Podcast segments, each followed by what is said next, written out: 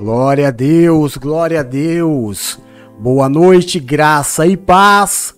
Eu sou o apóstolo Jefferson Zangão, nós somos a Igreja Nascidos para Vencer, Ministério AJZ.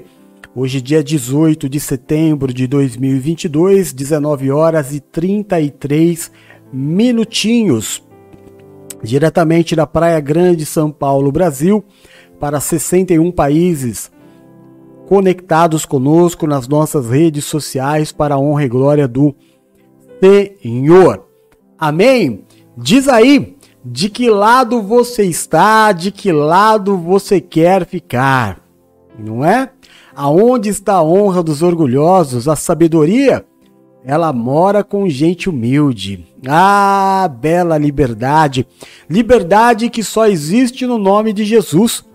Liberdade que está no nome de Cristo. Foi para a liberdade que Cristo nos libertou. Jamais se coloque novamente em um julgo de escravidão. Amém? Domingo de trabalho para o Senhor, nove e meia da manhã. Tivemos o nosso estudo bíblico dominical sobre o livro de Romanos, capítulo 1, capítulo 2, base da Igreja Presbiteriana do Brasil. Agora às 5 horas Tivemos o nosso culto na garagem, grande, grande bênção. Tive a oportunidade, a honra, o prazer de conhecer meu irmãozão Marcelo, que tem sido tão fiel, tão presente nos cultos. Foi um presente mesmo de Deus na minha vida. O Marcelão estava aqui.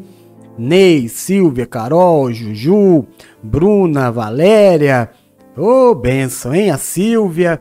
Glória a Deus. Faltou bastante gente, mas Amém, não importa. O importante é que nós estamos fazendo a obra, a obra vai avançando e esse cansaço, não existe cansaço melhor na vida do que o cansaço de você passar o dia fazendo a obra do Senhor.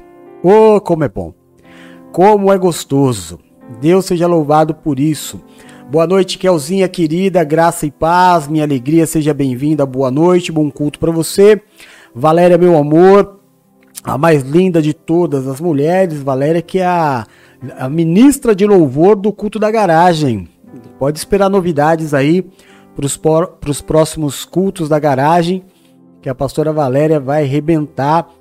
Já ganhou um teclado aí de, de, de doação, uma oferta para a igreja. Benção. Paula, querida, meu amor, minha discípula number one.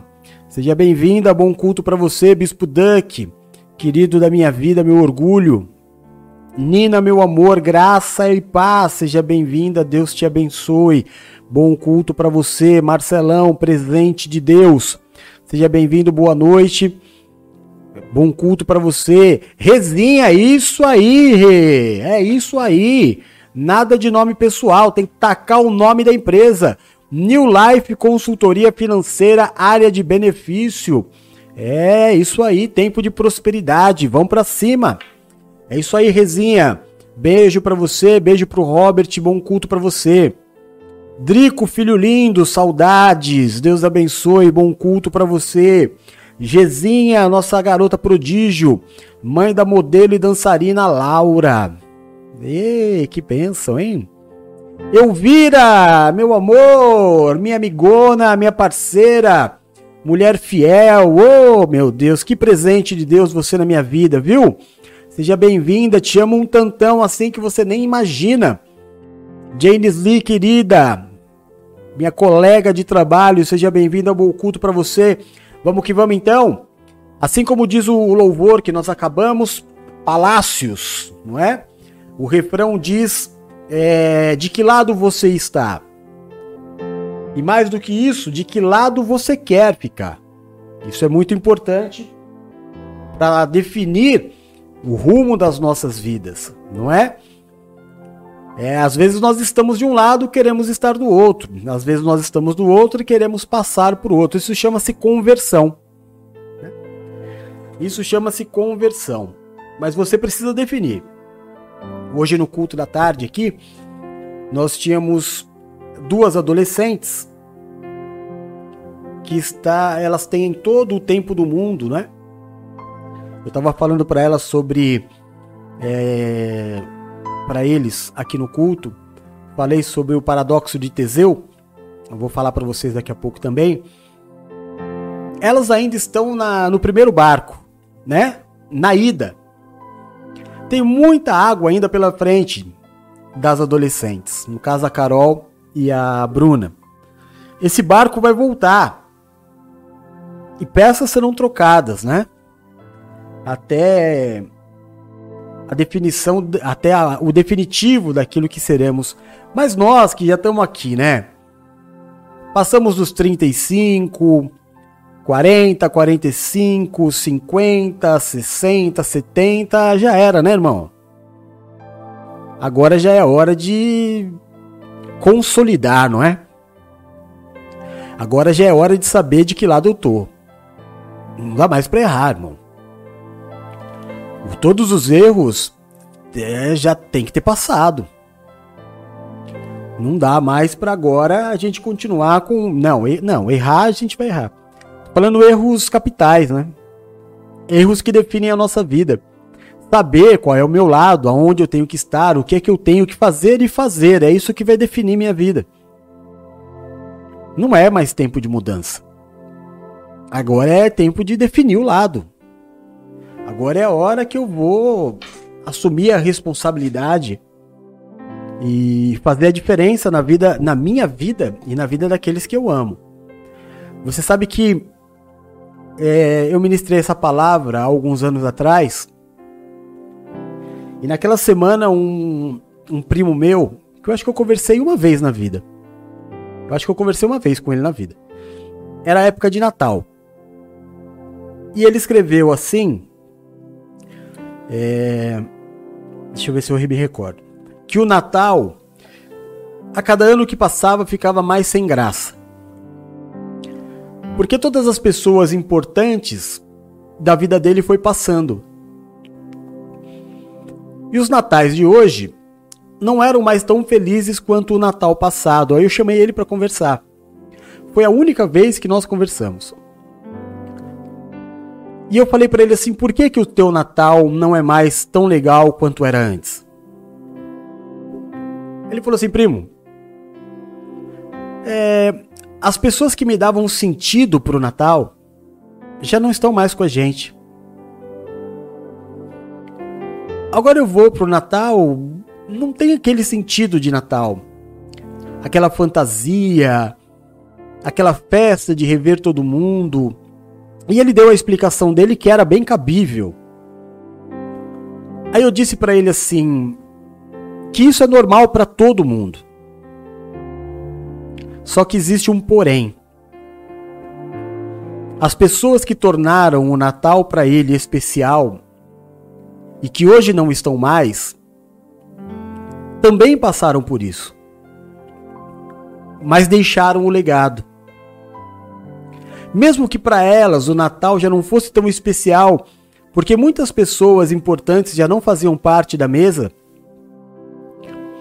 agora a nova geração precisava ver nele a mesma magia do Natal.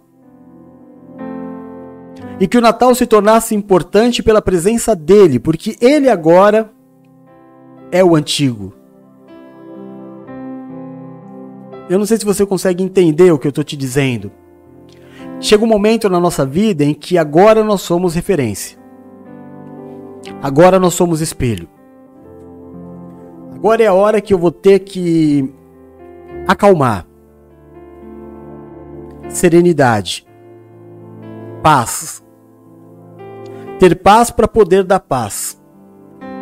Buscar a estabilidade, estabilidade do casamento, profissional, espiritual Acabou o tempo do pula-pula, acabou, irmão.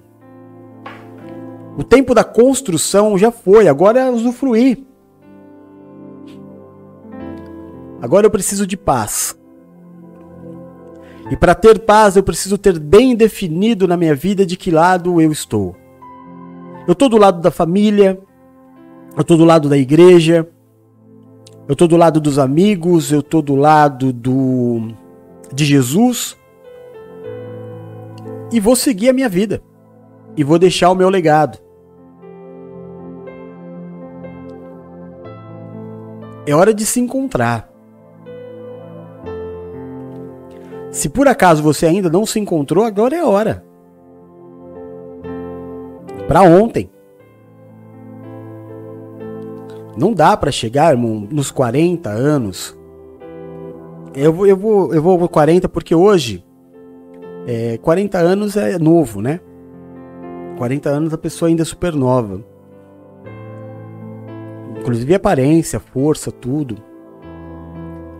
Então, com 40 anos, é, é, é, o momento, era o 30 do passado. Antigamente, com 30 anos, que é a idade que Jesus, morre, Jesus começou o ministério, 40 anos é um momento que você tem que estar com as coisas definidas. Existem percalços? Claro que existem. Mas eu tenho que trabalhar para manter agora. Começar, recomeçar aos 30, recomeçar aos 25, recomeçar aos 35 é uma coisa, irmão. Recome recomeçar tudo depois dos 40 é. Olha a minha cara, ó. Né? Dá, sempre dá. Mas é tiro curto, né, irmão? É tiro curto. Tudo que eu começar aos 40, eu tenho perspectiva de, por exemplo, 50 anos de casamento. Eu vou comemorar 50 anos de casamento com 90? Eu mesmo não quero chegar até os 90. Eu quero ir para a glória, viver com meu Deus bem antes disso. É, eu vou bater no peito e falar com orgulho: olha, eu tenho 20 anos de ministério. Quando tiver 90, eu estou há 20 anos na mesma igreja, com o mesmo povo, com os irmãos, com o mesmo pastor, na mesma obra, com 90. Quer dizer, 70 anos da sua vida você passou perdido. 45 anos da sua vida você passou perdido. Agora é hora de pôr as coisas no devido lugar. Definir de que lado eu estou. É a partir daí que a minha vida anda. É a partir do momento que eu declaro para mim, para Jesus, para o universo, quem eu sou, doa a quem doer, irmão, é que a minha vida vai um caminho. O meu caminho é Cristo. Eu falei isso agora de manhã. É, de manhã não, perdão.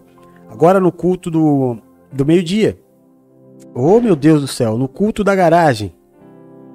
Cansado. A minha eu sou um apóstolo. Eu vivo para Cristo. Vivo para Cristo e para minha família.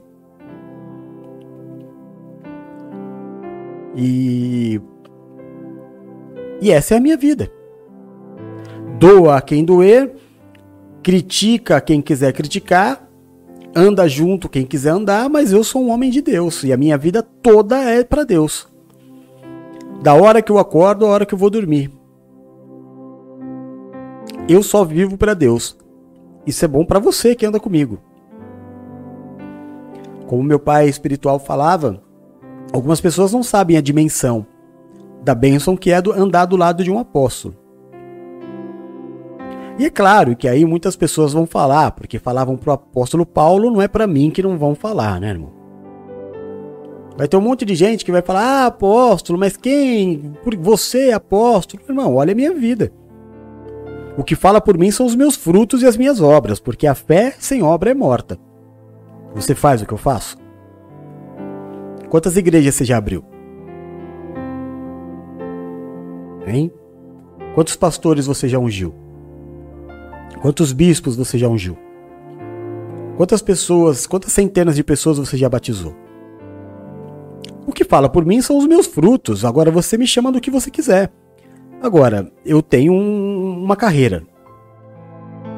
Eu tenho uma carreira.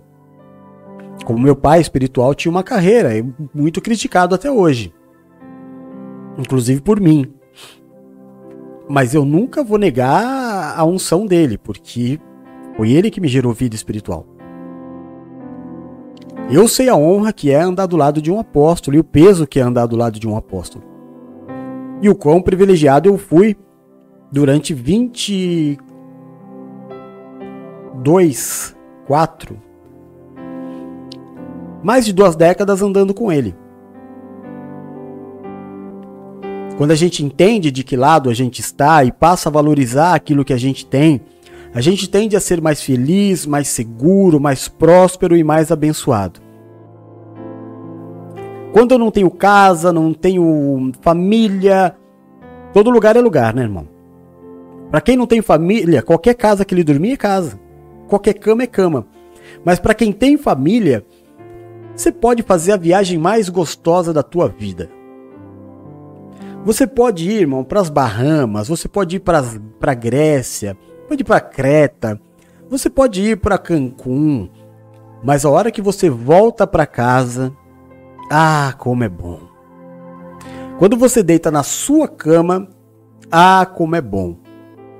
Mas para quem não é, para quem não tem, não definiu o lado de ser, qualquer lugar é lugar. O cara até cogita ficar por lá mesmo. Assim são pessoas espiritualmente. Pessoas que não têm casa e que visitam igrejas. Visita, visita, visita, visita, visita. Mas ela não tem casa. Deus não tem um lugar para falar com ela. Não tem um pastor para cuidar dela, para dar bronca, para direcionar. Aí qualquer lugar é lugar. Então qualquer igreja que ela entrar, para ela é igreja. Mas ela não tem o povo dela, o ministério dela, a marca dela a filiação dela. Isso é muito importante. As áreas da minha vida que eu sou mais bem sucedido são aquelas que durante décadas estive no mesmo lugar.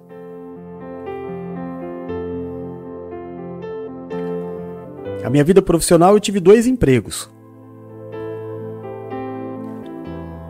Só, minha carteira tem dois registros. De décadas. Ministério, dois o que eu me formei e o que eu formei.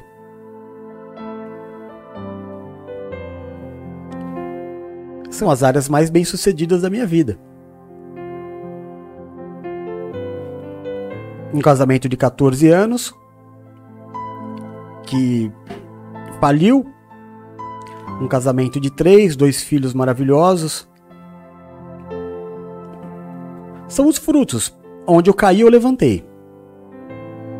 Não permaneci prostrado. Deus mostrou que é Deus da minha vida. Permaneci, viu, irmão? Mas eu só permaneci porque sabia de que lado eu estava. Você também vai permanecer desde que você saiba de que lado você está.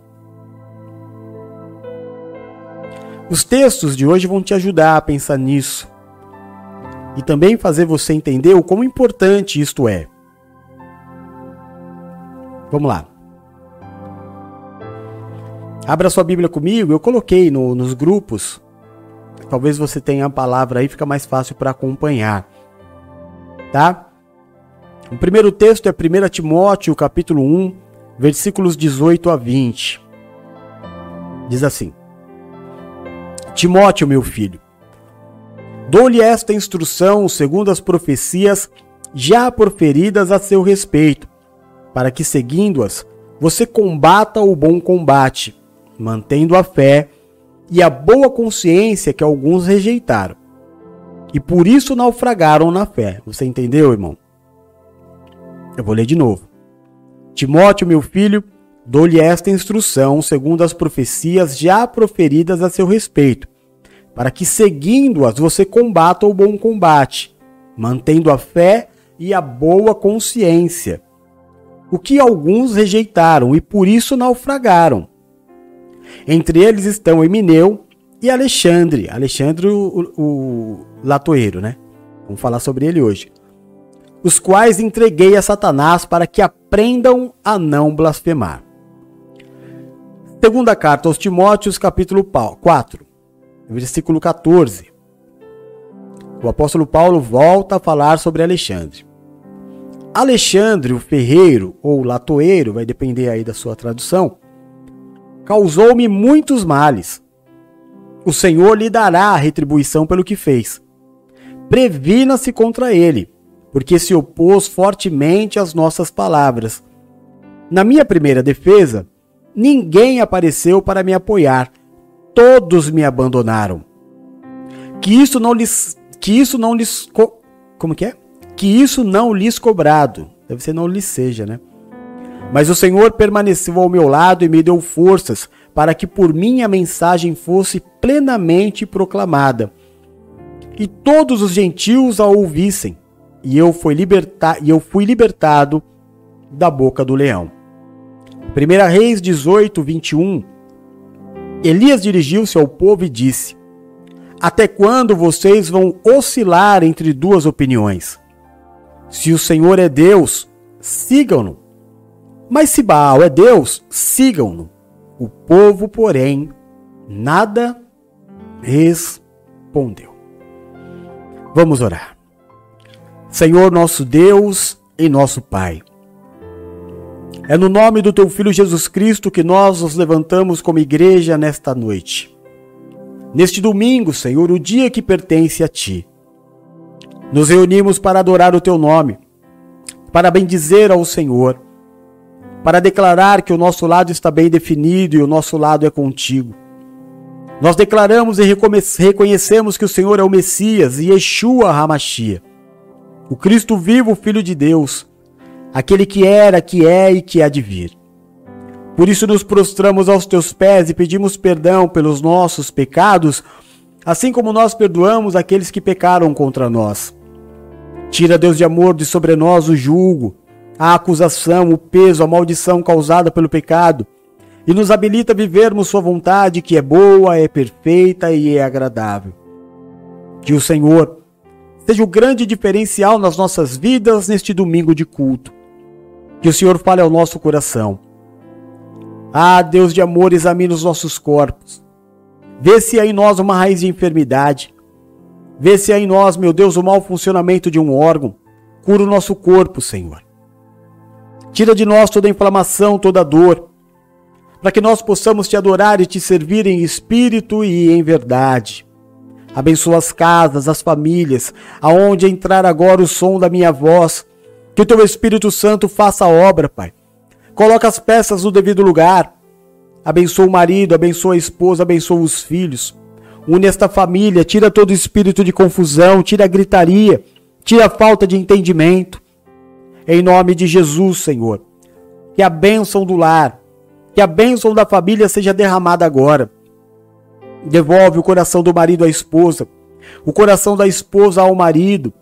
Em nome de Jesus, Pai, abençoa os filhos, a relação dos filhos com os pais. Tira a mulher estranha. Tira, Deus, em nome de Jesus, todo o engano, para honra e glória do teu nome. Como igreja, Senhor. Nós nos prostramos aos teus pés neste momento de ministração da tua palavra.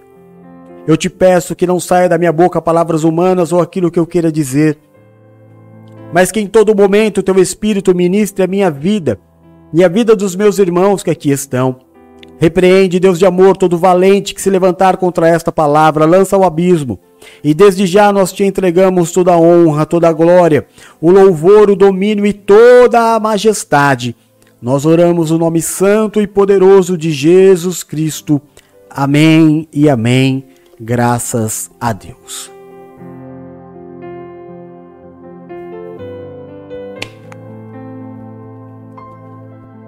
Amém. Bom, então vamos lá. No primeiro texto, o apóstolo Paulo escreve a carta a Timóteo, dizendo para ele que há uma diferença entre os bem-sucedidos e os mal-sucedidos. Bem-sucedidos são aqueles que definem o lado. E mal-sucedidos que naufragaram foram aqueles que é, picaram em cima do muro. Simpatizante. Esta é a palavra. Existe crente e existe simpatizante. Existe cristão e existe simpatizante. O que, que é o simpatizante, irmão? Simpatizante é o que acha bonitinho.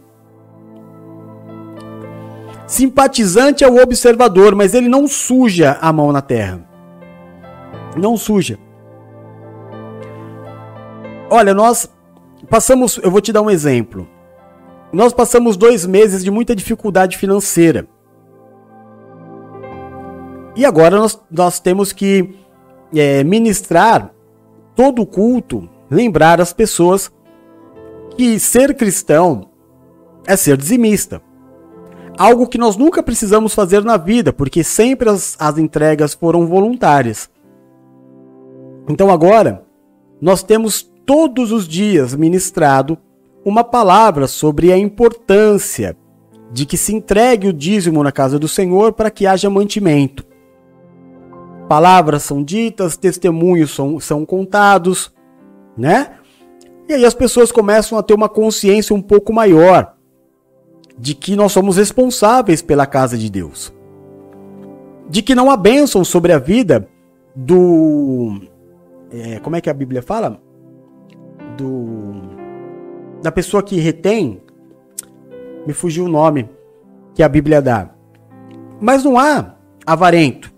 Não há bênção sobre a vida do avarento. Deus ama quem dá e dá com liberalidade. Então, é, todo dia a gente está falando, está falando, está falando. E algumas pessoas se moveram, lógico, claro. As pessoas entendem a necessidade e elas se levantam. É, a gente, eu tenho uma pessoa que, graças a Deus, ela é dizimista fiel. E faz muita diferença. Nós temos poucas pessoas que colaboram. Das poucas que colaboram, algumas ainda são inconstantes. Um mês ajuda, outro mês não ajuda, um mês ajuda, dois meses não ajuda. Ou seja, são simpatizantes da fé. Ainda não definiram bem o seu lado. É uma caminhada, né? É uma caminhada.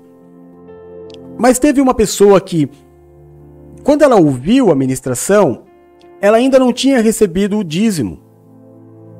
Isso aconteceu com duas pessoas. Ela separou uma parte que ela tinha. E ela me chamou e falou: Apóstolo, estou depositando uma parte do meu dízimo.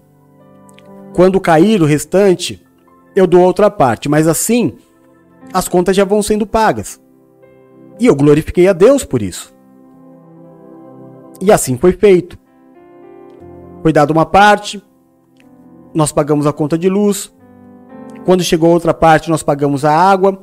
Agora, essa semana é semana de pagar a, a internet, a gente vai pagar.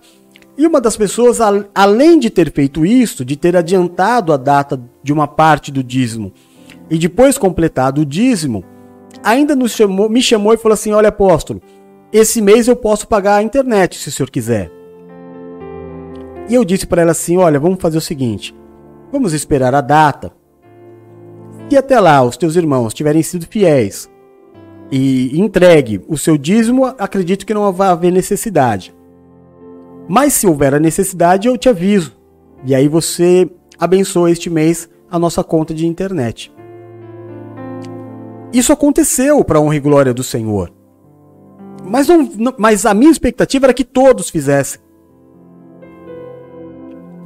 Que to... Houve outras pessoas, por exemplo, a gente teve algo que me encheu os olhos, sabe, irmão? Nós recebemos uma, uma oferta de dois reais. Você sabe o que isso significa? De uma pessoa que mora num outro estado. É a contribuição do que ele pode. Nós tivemos uma pessoa do, da igreja que está sem, sem um trabalho que entregou um dízimo de 20 reais. E faz muita diferença. Ou seja, a palavra move o coração daqueles que não são simpatizantes. É claro, o Deus ministrou meu coração. Você precisa falar. A gente nunca fez isso. Nós nunca fizemos, nunca. Todo esse tempo de ministério, nós nunca precisamos falar de dinheiro, mas agora chegou uma hora que, que precisou. Então vamos falar não vamos pedir nada para ninguém. A gente vai ficar leiloando nada aqui, irmão. Mas vamos usar a Bíblia para que você entenda o que Deus espera né, que você faça financeiramente pela igreja. Nós trabalhamos o ministério com dízimos, só. Não há nenhum outro envolvimento financeiro da igreja. Claro que aqueles que podem e nos abençoam fora do dízimo, a gente não vai falar não. Porque a gente trabalha no limite, né? Mas ministerialmente, nos cinco passos que nós temos do ministério, ler a palavra, orar todo dia, jejuar, entregar o dízimo, ler a palavra e participar dos cultos, esse é o procedimento ministerial daqueles que não são simpatizantes. O simpatizante ainda não decidiu o lado. Ele está assistindo, ele está observando, né? Ele está analisando se é isso que ele quer mesmo da vida dele. Isso, quando leva muito tempo, é um tempo da minha vida que não volta mais. Eu já poderia estar num outro patamar. Eu já poderia é, estar vivendo uma outra condição. Mas eu ainda, como o apóstolo Paulo diz, ainda estou me alimentando de leite. Era para eu estar comendo bebidas sólidas. Era para eu estar num outro patamar. Mas eu ainda quero só ficar aqui no morninho, molhando o meu pé, observando. E aí, irmão, só que o tempo passa e o tempo é cruel, né? O tempo vai passando enquanto eu não me decido, e o apóstolo Paulo disse isso para Timóteo. Aqueles que não se decidiram naufragaram. E eu não quero que aconteça com você. Eu quero que você combata o bom combate. Então, bora fazer o que tem que ser feito. Há uma palavra sobre a sua vida, ele disse. Enquanto eu não me decido, irmão, o mês anda. A semana anda, o ano anda, as contas batem na porta, as dificuldades, as enfermidades. É impressionante quando parece que vai sobrar um dinheirinho, vem uma enfermidade, eu gasto na farmácia, né? Quando eu não gasto na farmácia e parece que vai sobrar um dinheirinho, é um eletrodoméstico que quebra. É sempre um gasto extra que eu não percebo eu não percebo que isso é espiritual. O fato é que vai passando o tempo, não é que as coisas estão ruins, não. Elas só não evoluem. E como a naturalidade do ser humano é se cansar, eu vou me cansando, vou me cansando, vou me cansando, e aí eu me desmotivo. E com a desmotivação, aí sim começa a faltar. Aí começa a faltar. Quanto mais eu corro atrás do dinheiro, que a palavra de Deus diz que você corre atrás do vento, porque o dinheiro nunca vai ser seu. Se você buscasse a Deus, talvez você não precisasse tanto correr atrás do dinheiro. Se você se decidisse o lado que você deve estar, talvez você não precisasse passar uma vida toda somente correndo atrás do dinheiro e perdendo coisas importantes da sua vida, como a família, por exemplo os amigos, o ministério.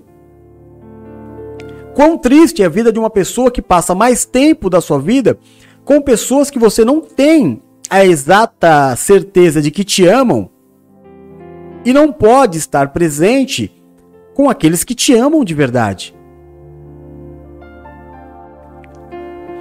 Hoje de manhã, a Luluzinha mandou uma mensagem para mim e falou: Pai, eu sei que não é certo, mas eu tenho um trabalho para fazer hoje.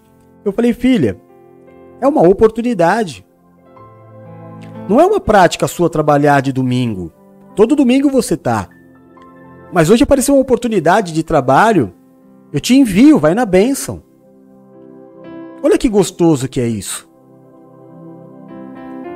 Não, eu tô agora tô leve, tô trabalhando, tô com a bênção de Deus sobre a minha vida. Isso é ter o lado definido. Sabe, não há peso quando Deus está dos dois lados. Nunca há peso quando Deus está em todos, mas por incrível que pareça, tem gente que no domingo não cultua, escuta. Qual é a diferença, apóstolo? A diferença é o quão você está se entregando para isso. Tem pessoas, claro, é um começo. Não tem nada errado, viu, irmão? Não vai pensar que você tá, vai pro inferno por causa disso. Mas você põe o fone de ouvido e vai andando pela casa, lava uma louça, é, deita na cama, levanta, vai no banheiro, tudo ouvindo. Isso não é cultuar. Isso é ouvir. Cultuar é você parar um momento. Por exemplo, eu tô no templinho aqui. Tô parado agora fazendo mais nada, não tem som aqui. Aqui sou eu, o Espírito Santo e você. Isso é culto. Isso é consagração. Na minha frente tem a foto da minha mulher, o óleo da unção, do meu lado para eu lubrificar minha boca, e aqui todo o aparato de trabalho espiritual. Estou cultuando a Deus. Não tem nada aqui para roubar minha atenção, estou cultuando.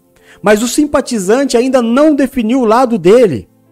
Por isso a vida vai naufragando. A vida naufraga.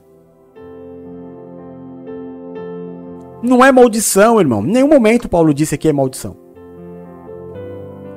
É que vai faltar força. Somos humanos, vai faltar força. Se você não colocar Deus como força motriz da tua vida, vai faltar força.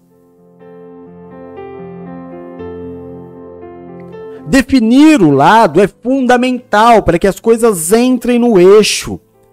Para o teu casamento entrar no eixo. Não adianta, você já não tentou? Fala para mim.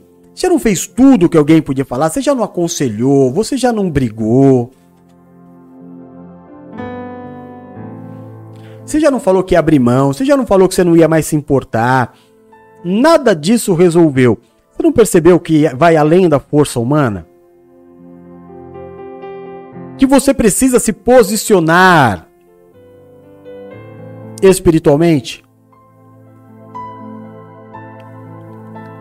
sair, irmão. Tem que sair da condição de espectador, simpatizante e colocar a mão na terra. Não é gostoso? Às 11 horas ouvir o Drico pregar? Você sabe o que eu ouço quando eu vejo as, ouço as orações do Adriano, da Raquel e da Geisa?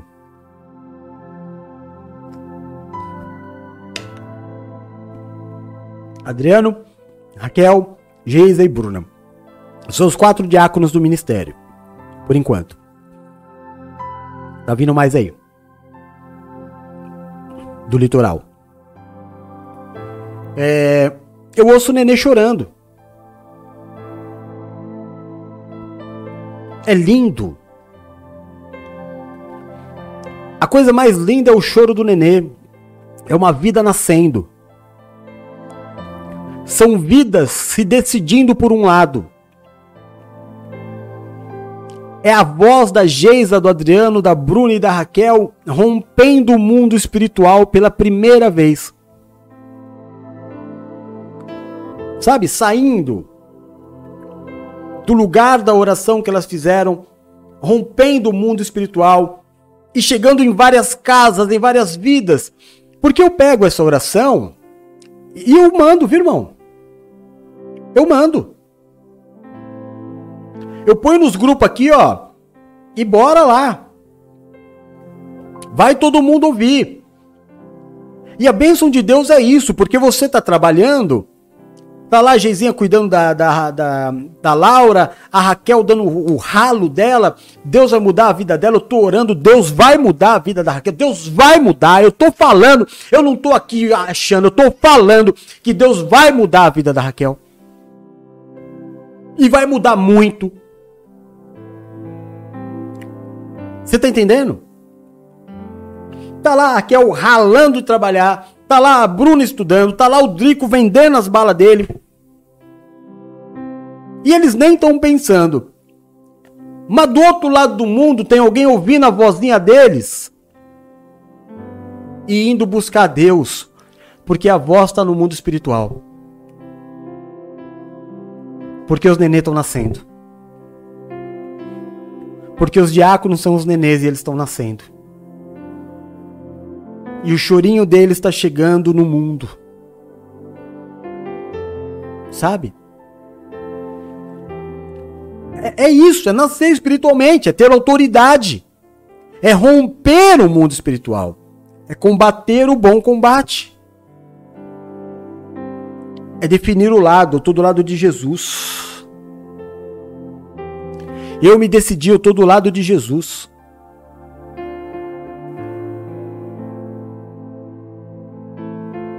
Amém? Nesse texto, o apóstolo Paulo, ele fala sobre duas pessoas. Imineu e Alexandre. E aí na outra carta, na segunda carta que ele manda para Timóteo, no capítulo 14 ele fala de Alexandre de novo. Alexandre, ele é conhecido como Alexandre Latoeiro, de lata, de mexer com lata. Esse nome foi adaptado para ferreiro nas traduções mais é, atuais. Alexandre Ferreiro. Quem foi esse camarada? Esse camarada foi uma pessoa que o apóstolo Paulo recebeu, converteu, batizou, ensinou, pôs para andar do lado e chegou uma hora que esse camarada falou que tudo que Paulo ensinava estava errado. Se levantou contra Paulo. E no momento de julgamento de Paulo, Paulo fala para Timóteo: Você não vai acreditar. Todo mundo me abandonou. E olha quem veio depor contra mim: Alexandre Latoeiro. Meu irmão, o camarada não era ninguém, espiritualmente falando. Amém? É óbvio que Alexandre Ferreira, porque ele devia trabalhar com isso, devia ser conhecido pela profissão dele. Mas espiritualmente ele não era ninguém. Paulo adotou o camarada como fez com Timóteo. Adotou, cuidou, ensinou, amou, abraçou, batizou, ungiu, enviou. Aí o camarada se enche e fala: Ah, agora eu sou maior que você, o que você fala tá errado. Mas quem que te ensinou? Aí todo mundo que estava com Paulo, quando ele vai para julgamento, abandona Paulo. E o pior, quando chega no momento do julgamento, aparece esse cara de rato para depor contra Paulo. E Paulo fala: Olha, esse camarada aí já entreguei para Satanás. Porque ele não está arrependido do que ele fez, ele vai para o inferno mesmo. Esse é o exemplo de um cara que escolheu o lado errado. Olha lá o, o, o segundo texto. O apóstolo Paulo diz: Deus lhe dará retribuição pelo que ele fez. Por quê, irmão? Porque aquilo que o homem semear, certamente ele colherá, e isso não tem jeito. Não tem jeito. São coisas que Deus não tolera. Ingratidão, infidelidade, rompimento de aliança, rebeldia, se levantar contra a autoridade, irreverência. Não tem como você ter essas práticas na sua vida, dobrar o teu joelho e olhar, orar e achar que Deus vai te ouvir.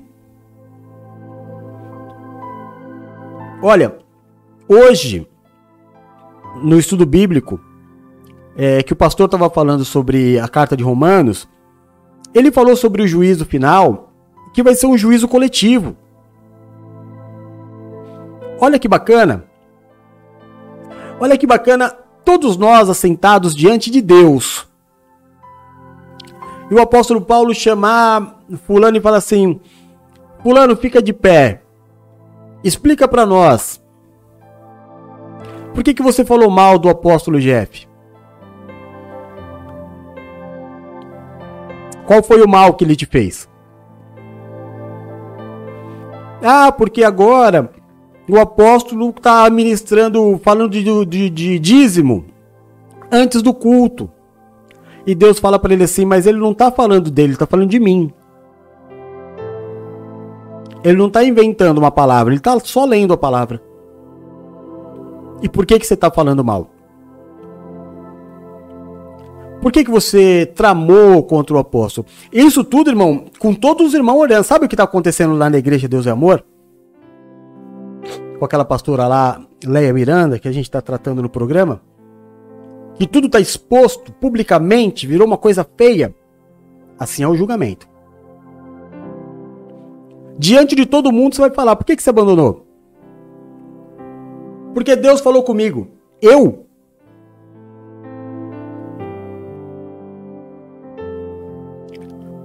Usou o nome de Deus em vão? blasfemou contra Deus.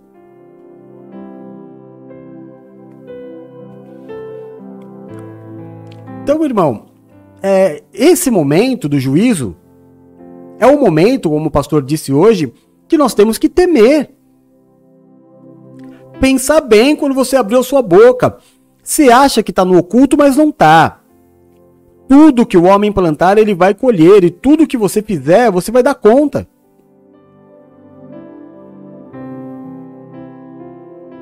Não entra em fofoquinha, meu irmão. Não entra. Camarada ligou para você. Olha, porque você não sabe o que eu vi o Adriano fazendo. Nem quero saber. Por que, que eu ia querer saber? Ah, mas você não é o pastor dele? Sou, mas não sou dono dele. Eu ensino. Agora é ele que tem que fazer.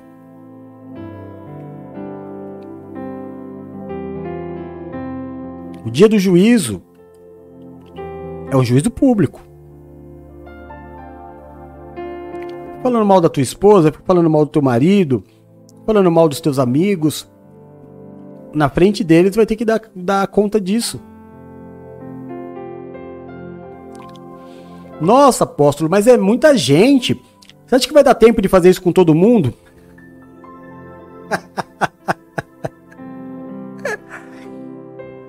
tempo. Tempo é o que mais tem, irmão. A gente tá falando de eternidade. Se tem uma coisa que no céu não existe, é pressa. É pressa. Principalmente para se julgar e definir para onde vai uma vida, né? De que lado ela vai estar. Apocalipse diz que vai haver uma divisão. Do lado direito, ovelhas, do lado direito, bodes. Isso vai levar muito tempo humano para ser feito. Mas lá na eternidade ninguém está preocupado com o tempo, não, irmão. Um minuto ou 40 anos é a mesma coisa. É a mesma coisa. O relógio não anda. Então, no pouco tempo que nós temos de, de vida aqui, pensa bem no que você faz. Define um lado e segue, irmão. Define um lado e segue.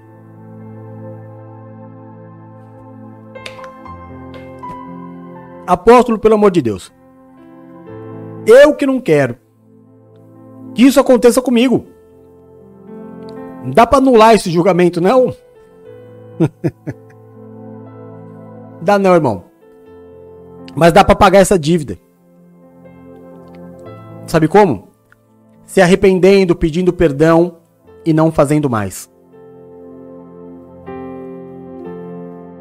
É assim que a gente limpa a nossa ficha diante de Deus se arrependendo de verdade, pedindo perdão, não fazendo mais. Pronto, limpou. Ó, Pedro negou Cristo, não negou? Negou ou não negou? Negou. Jesus perdoou? Perdoou. Isso faz 2019 anos.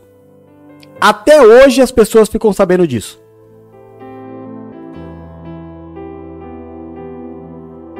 O que você acha? Judas traiu Jesus há 2019 anos atrás. Até hoje, novas pessoas ficam sabendo disso. Você acha que o julgamento é público ou não? Desperta, irmão. Define um lado e, e, e rola a vida. Define um lado, irmão. Vai pro lado do bem, vai pro lado da luz. Não se envolve com as trevas. Ixi, vai pra lá, tá pra lá, Satanás. Pra trás de mim. Quero nada que é teu. Quero murmuração, nada, pra trás de mim. Eu vou andar na luz como ele na luz está. Agora, Alexandre Latoeiro deixa ele. Deixa o trairão. A hora dele vai chegar. E já chegou. Né? isso aconteceu há dois mil anos atrás, a hora dele já chegou. E a palavra do apóstolo Paulo já se cumpriu na vida dele. E ele já está queimando no, no fogo do inferno. Tempo passa assim, irmão. Parece que ontem eu tinha 20. Agora eu tenho 50. As coisas passam rápido demais. O mais importante do segundo versículo que nós lemos é o apóstolo Paulo falando que o Senhor permaneceu ao seu lado. E a despeito de tudo, a despeito de tudo, ele pregou o evangelho. Completou a carreira, combateu o bom combate e guardou a sua fé. O terceiro texto fala de Elias. Falando para você o que eu estou falando hoje. Muita contaminação. O rei Acabe, que era um banana. Jezabel, que era uma mulher macho. Jezabel, que era a mulher que mandava no marido. É, anticristo, anticristã. Acabe também era um banana. 850 profetas de ídolos diferentes. E somente Elias. Porque todos os outros, a Jezabel, mulher macho, já tinha mandado matar. Elias convoca todo o povo daquela região e fala para eles: até quando vocês vão ficar aí dando moral para esses caras? Eles só existem porque vocês alimentam. Agora tem que decidir hoje de que lado você está. Se Deus é Deus, segue Deus, caramba. Agora, se Baal é, é, é Deus, segue Baal. O que não dá é para ficar servindo os dois, porque vocês não servem ninguém. Aí sangue inocente é derramado. Então define hoje. Se você vai para Deus ou se você vai para Baal. Se você vai para Jesus ou se você vai para o mundo. Se você vai crer em Deus ou se você vai crer no teu dinheiro. Quem é que vai fazer diferença na tua vida? E aí, Deus me deu seis motivos para que ele seja Deus na tua vida e não o dinheiro. Para que você opte por Jesus, eu vou te provar que o que Jesus tem para você, o dinheiro não pode te dar. Bora lá. Começar a pregar. Estar do lado de Jesus na sua vida traz, em primeiro lugar, a bênção de estar do lado de Jesus é ter verdadeira felicidade. Tiago 1,25 diz assim: Mas o homem que observa atentamente a lei perfeita, que traz a liberdade, e persevera na prática desta lei, não esquecendo o que ouviu, mas praticando, será feliz naquilo que fizer. Eu falei isso agora há pouco aqui no culto. No culto da garagem. Eu sou feliz com aquilo que eu tenho. Muito feliz com aquilo que eu tenho. Eu sou muito feliz com o meu casamento. Sou muito feliz com a Valéria, mas muito feliz. Feliz nos dias mais felizes e nos dias que a gente mais briga. Porque eu falo, graças a Deus eu tenho uma mulher para brigar. Porque eu podia ser sozinho. Graças a Deus pelos meus amigos. Graças a Deus pelo culto da garagem. Graças a Deus pelos 61 países. Graças a Deus pelos irmãos da, da NPV. Graças a Deus. A felicidade do mundo é muito passageira. Sabe, é, é uma euforia, um fogo de palha. Ela vem, pega rápido daqui a pouco apaga, tudo volta ao normal. E eu disse isso, eu falei, porque o, o, tava a família toda tão lindo, irmão. A família toda do Ney, aqui no culto. E eu falei para eles assim: quantas vezes eu, você me viu pela manhã é, entrar no mercadinho triste? Ele falou nunca, e até deu risada, né? Porque. Agora, essa felicidade ela não depende de eu estar é, brigado ou não brigado com a Valéria, de eu estar com dinheiro ou sem dinheiro, de estar preocupado ou não preocupado, de estar feliz ou não feliz com vocês. É a minha felicidade, ela é a minha felicidade. Eu sempre estou feliz. A minha alegria ela vem de Cristo, a minha felicidade vem de Cristo. Porque todas as outras coisas ele coloca no eixo. Eu posso não estar feliz com os meus amigos, mas eu os tenho. Isso é motivo de felicidade. Eu posso não estar 100% feliz com a igreja NPV, mas eu estou feliz porque eu os tenho. Agora no mundo a coisa funciona assim, irmão. Quando não tá bom, eu já começo a me entristecer de uma tal forma, porque eu não sou feliz, eu quero logo trocar. E quando um casamento não é feliz, quando chega a crise, é melhor trocar. Quando tem um problema na amizade e você não é feliz, você quer trocar. Quando você tem problema com irmãos da igreja e você não é feliz, você quer sair da igreja. Mas quando você é feliz com tudo isso, você se agrada até com os problemas. Glória a Deus. Tenho um problema lá de, de malcriação da minha filha? Não tenho.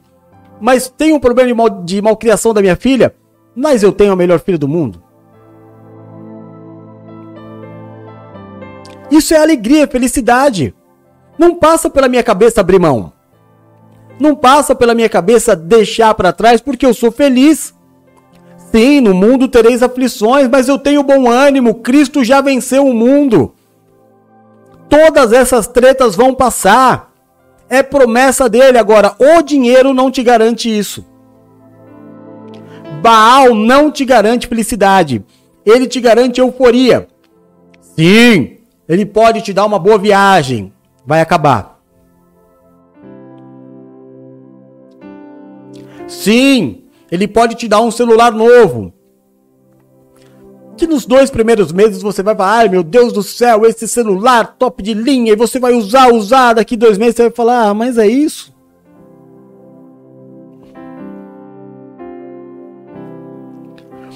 Tudo que o dinheiro pode te dar é perecível. Tudo. Tudo que Deus te dá é eterno. E a gente, olha, eu ouço muito o mundo que não conhece Jesus, eles falam assim: "Ah, felicidade é um momento".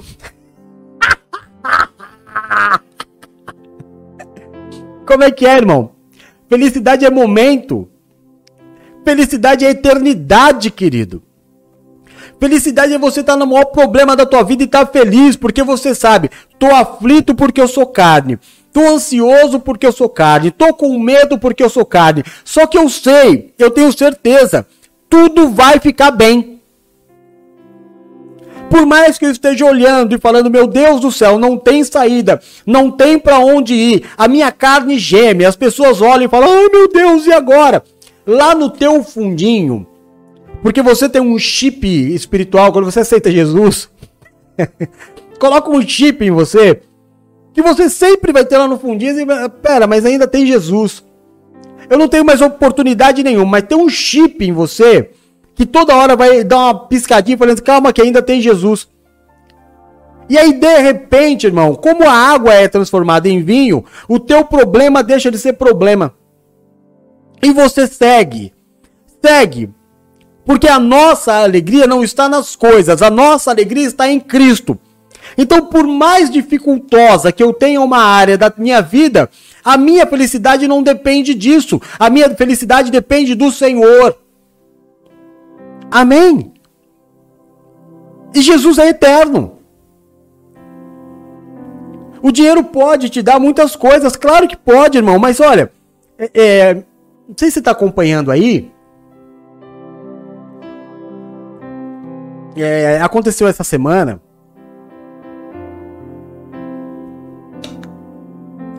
um senhor, ele ganhou na loteria 47 milhões. E muito ingenuamente, ele falou assim: ah, Ganhei 47 milhões, mas não vou mudar minha vida, não. Vou pegar esse dinheiro aqui, vou ajudar os meus amigos que precisarem, mas vou morar na mesma casa, vou ter os mesmos amigos. Pirou? Você pirou, né? Porque você acabou de ser premiado com a maior maldição do mundo. E você acha que você não vai ter que mudar radicalmente a tua vida por causa disso? Você tá me dizendo que isso aí é felicidade? Mataram o cara por causa do dinheiro. E mata mesmo. Porque dinheiro não é bênção, não, irmão. Dinheiro é maldição. Infelizmente, o cara ganhou dinheiro, muda de vida, some. Sai daí, compra uma casa, compra arma, compra, contrata segurança, blinda o carro, é, vai morar longe, num condomínio fechado, porque a partir de agora você é, é. Como é que eu vou falar? Você é alvo de desejo. Se vacilar, vão te pegar. É por isso aí que as pessoas lutam a vida toda. E ele, tadinho, ele quis ganhar dinheiro e falou: Não, eu não vou mudar. Cara, ninguém falou para ele o mundo que ele vive.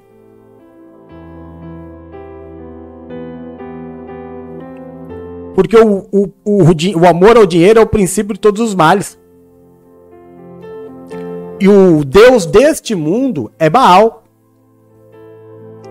E se você tiver um carro bonito, uma casa bonita, andar com boas roupas, como as pessoas dizem por aí, ostentando uma condição financeira, vão te pegar. É como uma isca jogada no mar, irmão. Um peixe vai morder. Você é alvo. Se ele não. Você imagina, quando ele ganhou na loteria, ele falou: oh, Cara, fui premiado, o homem mais feliz do mundo. Não. Vai morrer por causa disso aí. E outras tantas histórias, viu, meu irmão? Outras tantas histórias de pessoas humildes que ganharam muito, muito na, em jogos, em loteria, e que porque tiveram que mudar completamente a sua vida não tinham preparação para isso. Aí o camarada sai do grupo é, que ele pertence. Tem o caso de uma mulher que, poxa, ela não estudou. Ela não sabia falar. Ela escrevia muito mal. Mas ganhou. E agora ela não é bem recebida em lugar nenhum que ela está. Porque tem um negócio também entre os ricos que é o tal do preconceito, viu, meu irmão? Ainda tem isso. É comer com 70 talher do. Você já viu isso aí? Rodrigo, você já imaginou? Hein, Bispo Duck? Nós chegando para comer na casa do irmão, tem lá um prato. Esse prato tá dentro de outro prato. Do lado tem cinco facas. Do outro lado tem um monte de colher e um monte de garfo. Aí você fica falando, meu Deus, para que tudo isso? E se você não souber usar,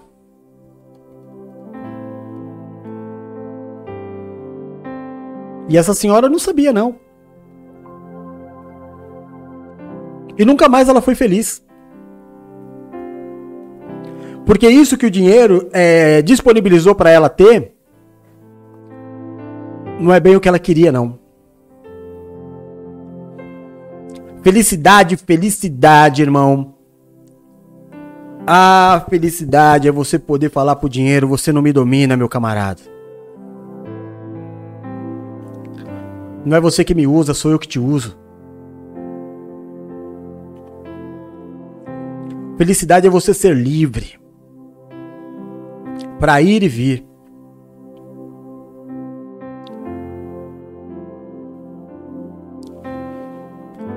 levar o Rodolfinho para comer numa casa dessa que tem cinco talher, um prato dentro do outro. Ele vai comer com a mão.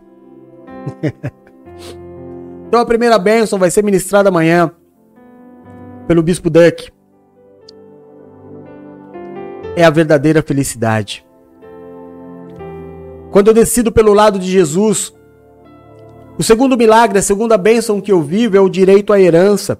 1 Pedro 3,9 diz assim: Não retribuam o mal com o mal, nem o insulto com o insulto, ao contrário, bendigam, pois para isso vocês foram chamados, para receberem bênção por herança. O que, que é herança, irmão? Herança é uma coisa que você tem por direito.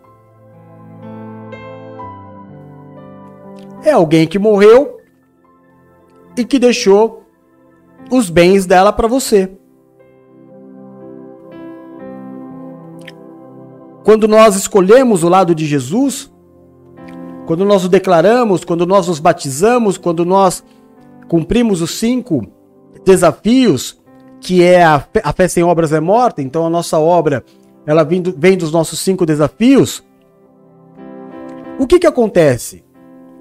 Eu pego a Bíblia. A Bíblia é dividida em dois livros. O primeiro chama-se Antigo o quê? Quem que pode escrever para mim aí? É antigo o quê? E o outro é o novo o quê? Antigo Testamento. Novo Testamento, ou seja, é herança, meu irmão. É herança porque Jesus morreu por nós e deixou a herança. Apóstolo, o que é essa herança? É a bênção que não acrescenta dor. É a bênção que enriquece e não acrescenta dor. Você está me entendendo o que Deus tem para você, irmão? Estar do lado de Jesus é ter à sua disposição a herança.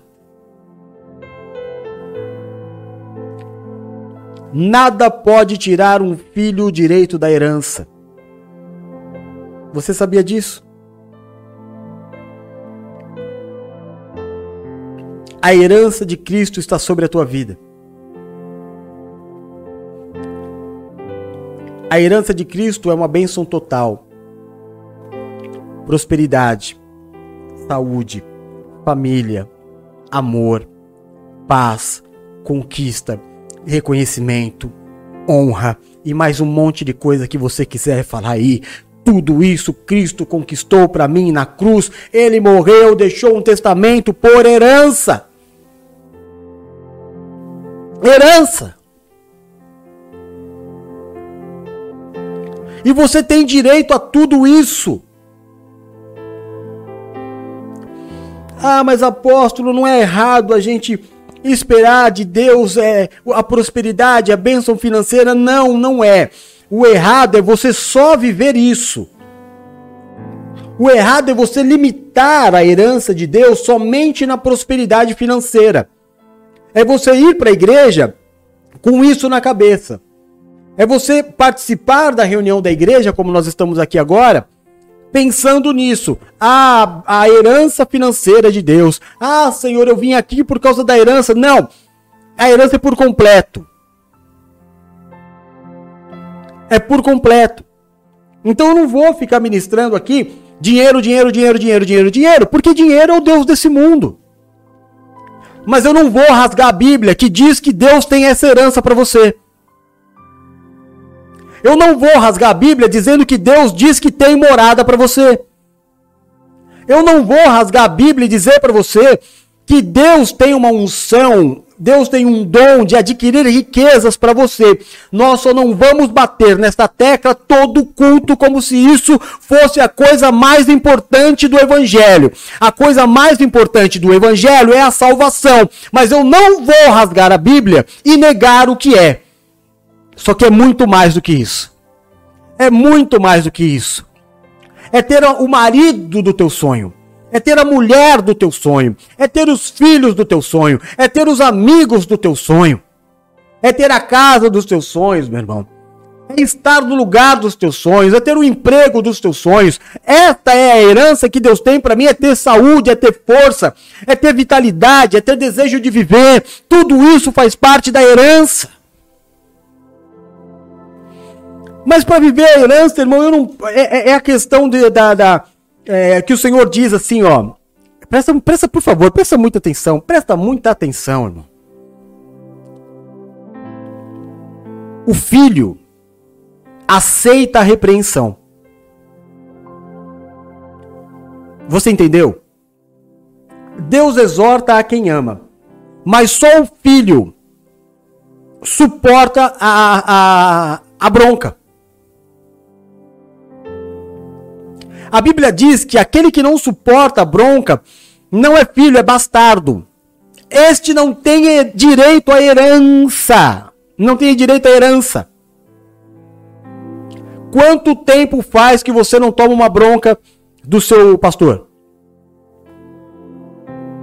Se o teu pastor não tá te dando bronca, é porque ele sabe que se te der bronca, você vai embora da igreja. Qual é a tua condição espiritual? Se você não é repreendido, você não é filho. Quem é que cria um filho sem repreender? Quem? O que vai ser do teu filho se você criar o teu filho sem o repreender? Só que você repreende o teu filho, passa dois minutos ele está do teu lado dando risada.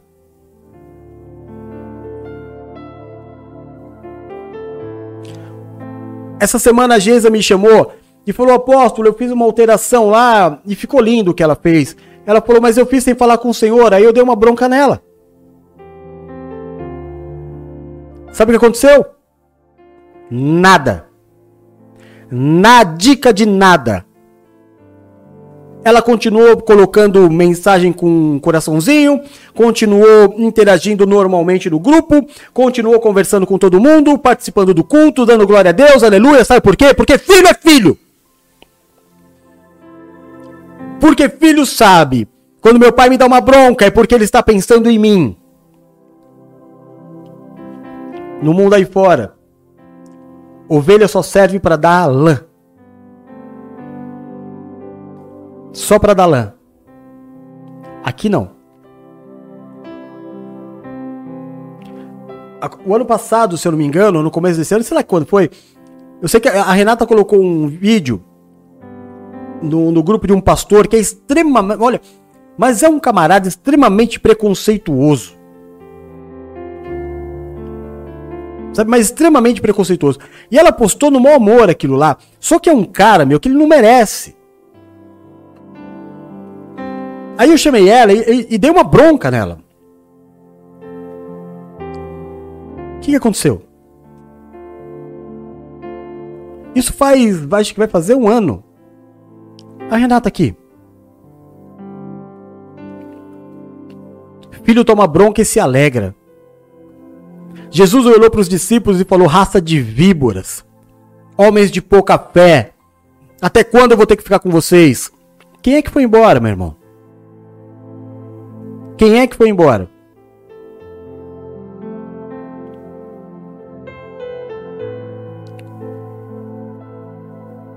Você quer herança?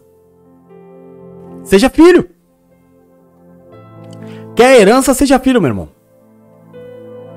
Filho do teu lado. E fala, Senhor, se precisar bater, pode bater, porque o Senhor exorta quem ama e eu quero mais é ser amado. Mas na minha herança ninguém toca. A minha herança é meu direito. E você tem a direito à herança do Senhor. No nome de Jesus. Amém. Amém. Você pode dizer um amém aí que eu não estou ouvindo? Em terceiro lugar, quando você decide pelo lado do Senhor, você recebe a bênção do livramento diário. Olha aí, Elvira. Salmo 3, versículo 8. Do Senhor vem o livramento. A tua bênção está sobre o seu povo. Falei da Elvira porque a Elvira viveu um grande livramento essa semana. Eu já contei para vocês, vou contar de novo, porque eu sou um cara que conta muitas histórias e muitas histórias repetidas. Mas eu vou contar. Quando eu fui comprar uma moto, era uma moto dos meus sonhos. E o camarada era. O único dono, ele era um pastor. Eu não sabia. Aí, quando já tava fechando o negócio e tudo, eu perguntei para ele: é, ela já te deu algum problema? Ele falou uma vez. Eu falei, como é que foi? Ele falou, eu tava descendo a Anchieta. Ele morava ali perto, numa, num condomínio perto da Anchieta, né? Quando tava vindo pra casa pela Anchieta, de repente, rapaz, apagou tudo. Apagou tudo, tudo, tudo, tudo. Painel, motor, tudo. E eu coloquei no acostamento. E aí passou por mim umas 10 motos. Passou uma, passou duas, passou três. Passou o caminhão. E eu parado ali. Dava partida na moto, nada, nada, nada, nada. Desci da moto, olhei, vi os fios, bateria, tudo ok. Subi na moto, dei partida, pegou. Aí peguei a moto e fui devagar pela faixa da direita, porque se ela desse problema eu já tava ali. Mas ela foi muito bem. Só que cinco minutos na frente. Aquelas motos que passaram e aquele caminhão que passou se envolveram em um grande acidente. E com certeza eu seria uma das motos que estava envolvida no acidente, porque eu estava no meio das motos. Mas Deus me livrou fazendo o motor da moto apagar. Isso chama-se livramento. Livramento. Eu contei ontem o, testemunho do Bispo Maurício. O carro dele furou o pneu na Marginal Pinheiros e ele foi para o acostamento. E vinha um caminhão em alta velocidade pelo acostamento e bateu no carro dele. Era um gol, daqueles gols antigos, quadrados. O carro dele foi rodando para o meio da pista, veio outro carro, bateu nele. Ele voltou para o acostamento, ou seja, o carro ficou um, um nada. Só um lugar do carro ficou intacto, o banco do passageiro, só que ele estava dirigindo. Ele não sabe explicar até hoje. O único lugar intacto do carro foi o banco do passageiro. E aonde ele estava agora? Intacto no banco do passageiro. Todo o resto do carro amassou, virou um quadradinho de nada e ele não teve um arranhão. Sabe o que se chama isso, irmão? Livramento. Deus tem livramentos de. Voltamos. Caímos. Eu não sei dar a explicação por quê. Não tá chovendo, não tá acontecendo nada, só se lá em casa alguém tropeçou na tomada e não vivia o livramento. Vivemos o livramento. Amém, irmão? Então, nunca vamos saber os livramentos, todos os livramentos que Deus tem para nós, nunca vamos saber. Mas são diários, pode acreditar nisso. Amém? Em quarto lugar, a quarta bênção, o quarto milagre que nós vamos viver por escolher Jesus e que o dinheiro não pode dar. Ah, deixa eu só falar uma. Bom, vai, vamos lá. Não ficar batendo na mesma tecla. Mas o direito à herança, a Bispa Paula vai ministrar na terça-feira. Livramentos diários, a Bispa Nina vai ministrar na quarta. Na quinta-feira, nós vamos receber a quarta bênção que só Jesus pode nos dar, que é a cura das doenças. Ai. Salmo 103, versículo 2. Bendiga o Senhor a minha alma. Não esqueça de nenhuma das suas bênçãos. É Ele que perdoa todos os seus pecados e cura todas as suas doenças.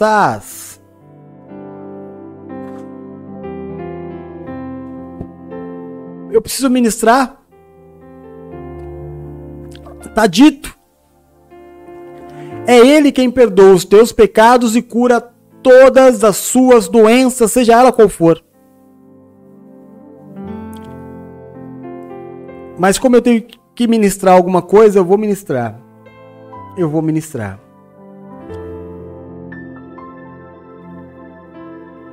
Eu estava orando Esse, o, o Drico. O Drico teve um probleminha de saúde. Ele foi fazer alguns exames, pediu envio, oração. Claro, eu orei por ele, abençoei a vida dele. E ele fez o exame quando ele voltou, ele estava com um probleminha no coração. E aí eu conversei com um médico amigo meu. Ele disse que é, não é um problema tão grave, graças a Deus. Aí eu disse pro Drico, falei, não é, não precisa se preocupar. Você vai tomar um remedinho aí é, e vai ficar bem, para honra e glória do Senhor. Mas eu estava em oração e Deus colocou um insight no meu coração.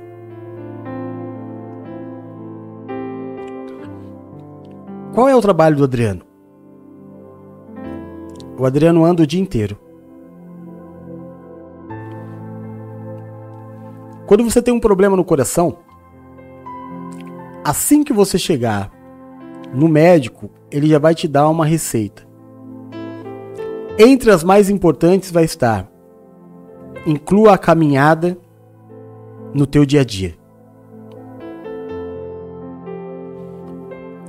Por que que Deus permitiu que nesses tempos o trabalho do Drico fosse de andar?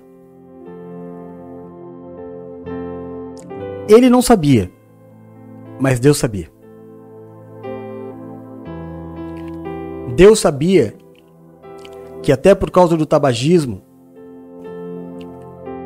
ele poderia ter um problema grave no coração. O que Deus fez? colocou o Drico para andar o dia inteiro. Quando o problema apareceu, não era o problema que era para ser. Era algo muito mais tranquilo. Para honra e glória do Senhor. Isso tem um nome. Livramento. Cura. Ah, mas ele vai ter que tomar remédio. Deus deu a ciência para o homem exatamente para isso para não morrer. Não é? Você sabe que a gripe, se eu não me engano, a gripe ela matou muito mais que a Covid. Não vou afirmar, tá? Mas eu tenho a impressão que a gripe matou muito mais do que a Covid. Hoje você pega a gripe, você até confunde com resfriado, né? Tem gente até hoje que não entende qual é a diferença de gripe e resfriado. Resfriado, tem a ver com a mudança de tempo, irmão. Né? Resfriamento. Dá uma alergia, você espirra, tosse, mas não é o vírus. vírus é a gripe. Mas é tão facilmente controlado hoje que você que passa por um resfriado. Passa por um resfriado. Por quê? Porque Deus deu a ciência para o homem. Então quando você fala assim, ai meu Deus do céu, me liberta desse remédio, você está sendo ingrato, hein, irmão? Eu já vi muita gente orar. Você não sabe que muitas pessoas morreram porque não existia esse remédio? Por exemplo, eu uso isso aqui, ó.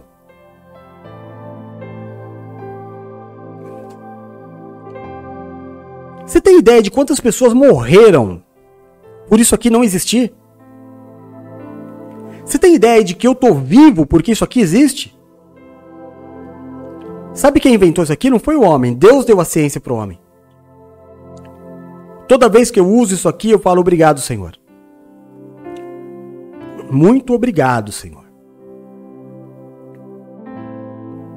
Muito provavelmente, se você tem a minha idade ou está próximo à minha idade, você já está precisando de um remedinho aí.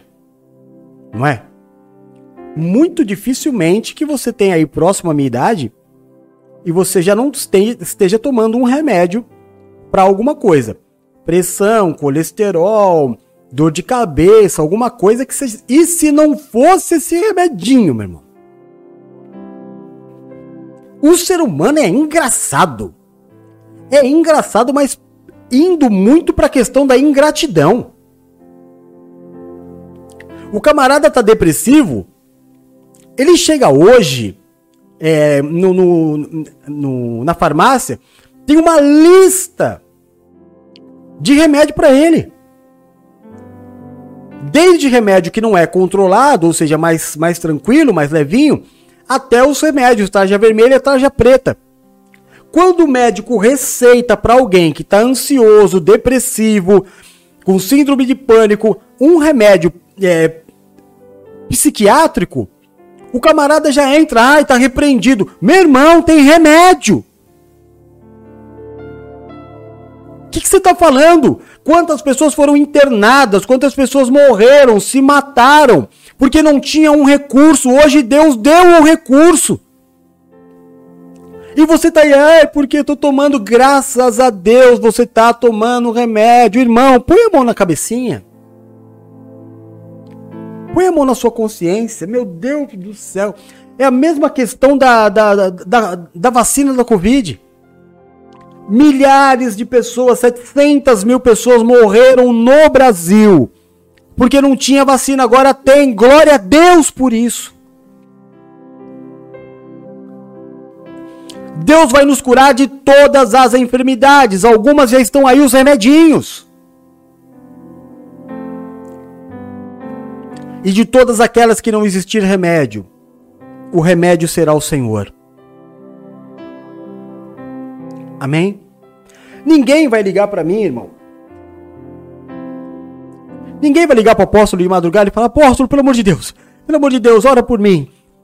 Tô morrendo de medo, tô gripado. Por quê? O camarada sentiu febre. Pôs o, o termômetro, tem febre?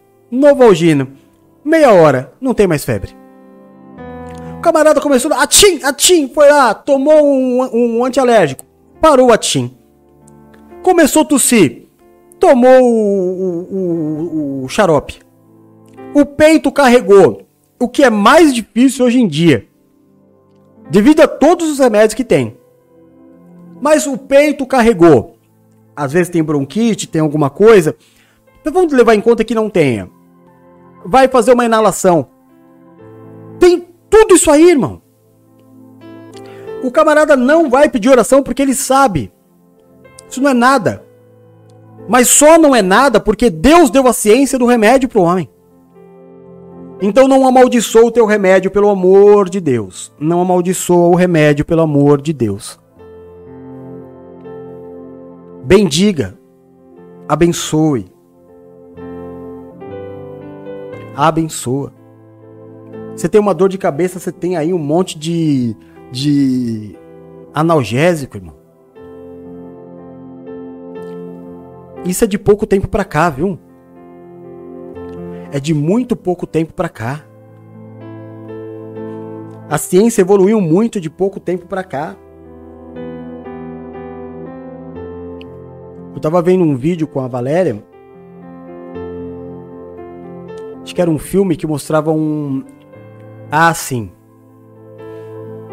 Era o filme Garota Interrompida. É um filme esquisito de assistir. Eu assisti por causa do nós estávamos naquela semana do Estudando a Mente Humana, Borderline, Psicopatia, e era um vídeo que tratava de uma psicopata é um relacionamento homossexual, tá? Então, se você não quiser, você não precisa assistir, se você tem algum tipo de de restrição. Eu não, não para mim não faz diferença nenhuma. Nem para Valéria a gente assistiu tranquilamente.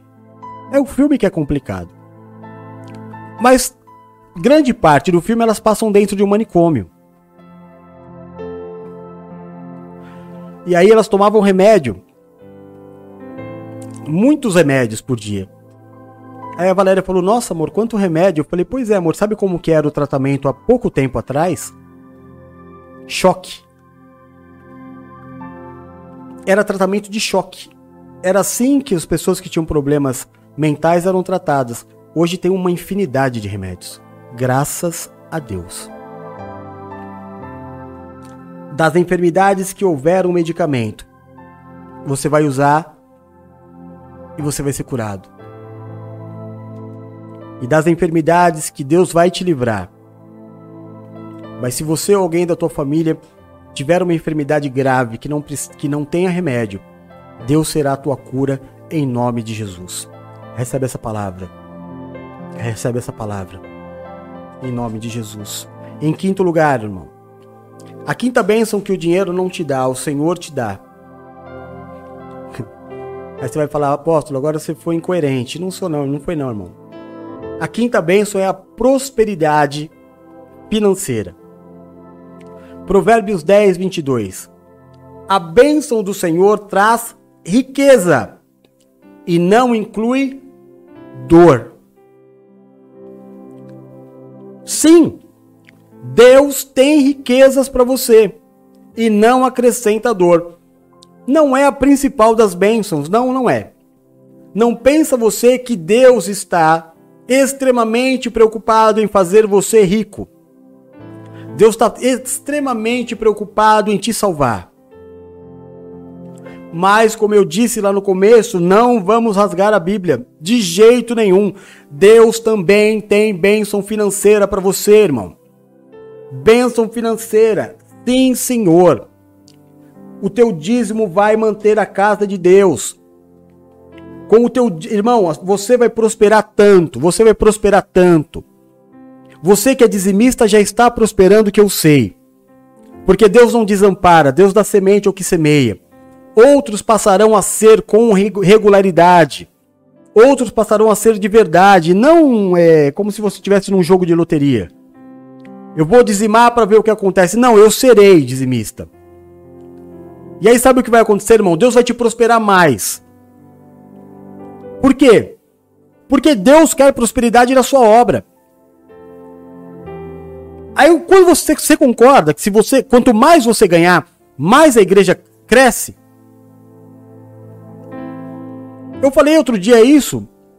Eu falei outro dia isso com uma, com uma irmã da igreja. Ela não gosta que eu fale o nome dela, então eu não vou falar. Mas foi uma das pessoas que, que, que se incomodou com nós estarmos sem, sem condição financeira.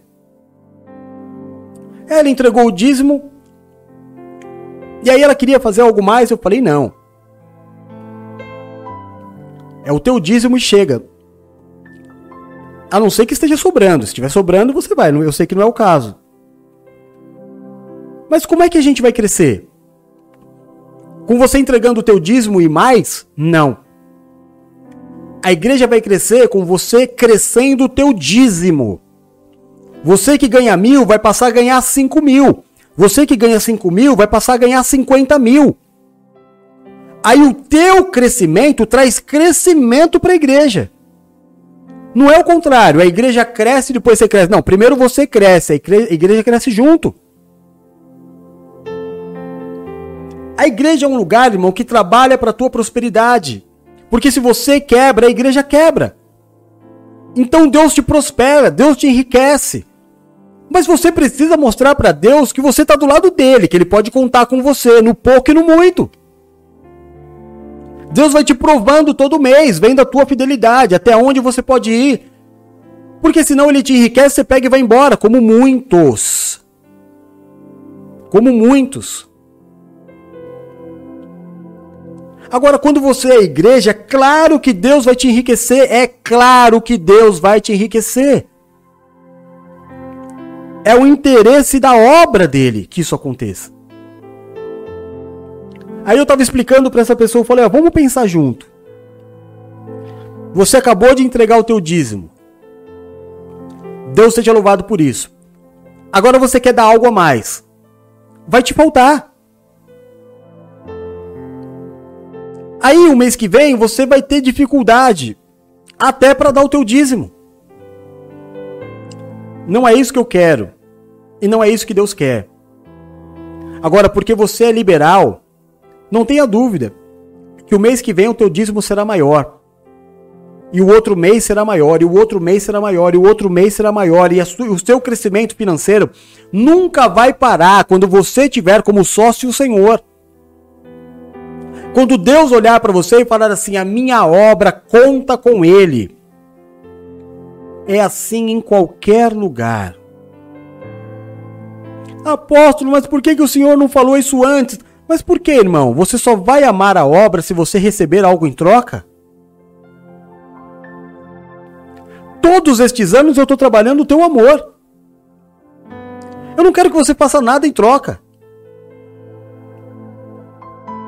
Eu quero que você simplesmente faça. Que você aprenda a amar a obra e veja o que Deus vai fazer por você. Mas fazer um mês. Aliás, nos cinco pontos, irmão. Tem que todo mês você tem que fazer, irmão. De que lado você tá, meu Deus do céu?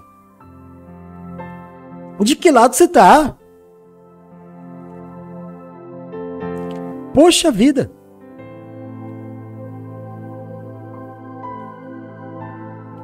Será que é tão difícil assim você cumprir as suas obrigações espirituais?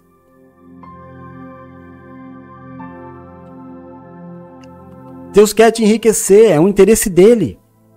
É o interesse da obra. Deus quer usar a minha vida para você enriquecer. Eu não sei quantas pessoas já enriqueceram andando comigo. Quantas tantas eu já vi enriquecer dentro da igreja? Mas apóstolo, por que, que você não me disse isso antes? Porque eu não quero que seja assim. Eu não quero que você faça pelo simples desejo de enriquecer e ir embora.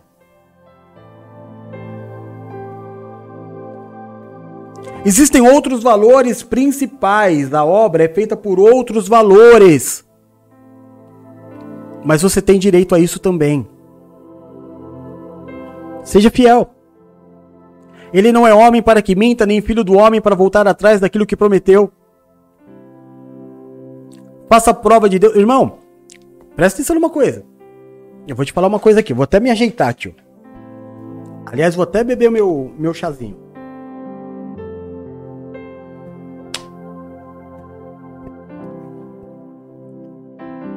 Nos mandamentos,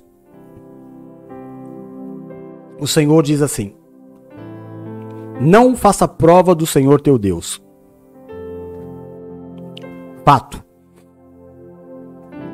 Porém, lá no livro de Malaquias 3, quando ele nos diz sobre vocês estão me roubando, não entregando os dízimos, ele quebra este esse dito. Ele diz: entrega o dízimo e faça prova de mim. Entrega o dízimo e faça prova. Se eu não vos, não vos abrirei as janelas dos céus e não derramarei sobre vós bênçãos sem medidas. Olha como isso é importante. Sem dinheiro a obra não existe, irmão. Sem dinheiro o programa não vai pro ar. Você pensa que não custa colocar o programa no ar? Você pensa que, que, que é, tudo é graça, irmão? Tudo é oração? Não é, Vitor. É um investimento. Investimento em equipamento, investimento em manutenção, investimento em tudo, tudo. Você sabe porque a tua vida é assim. Faça uma sociedade com Deus. Mostre para Deus, não precisa falar, mostra.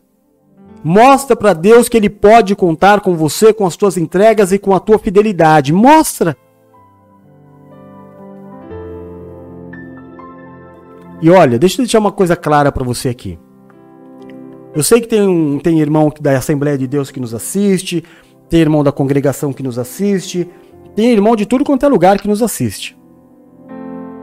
Esse número aqui, este Pix aqui, é para os membros, bispos e pastores e oficiais da nossa congregação. Não me venha você que pertence à Assembleia de Deus, você que pertence à Batista, você que tem uma igreja, depositar aqui é roubar.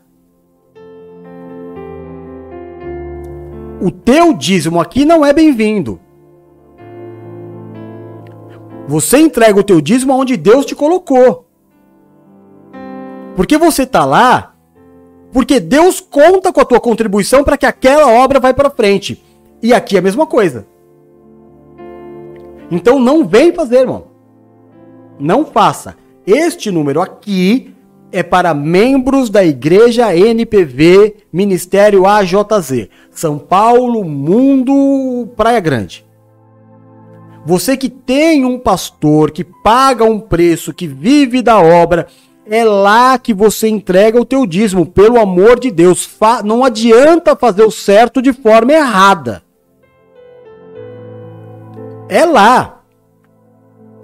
Ah, mas eu não gosto de lá. Faz sem gostar.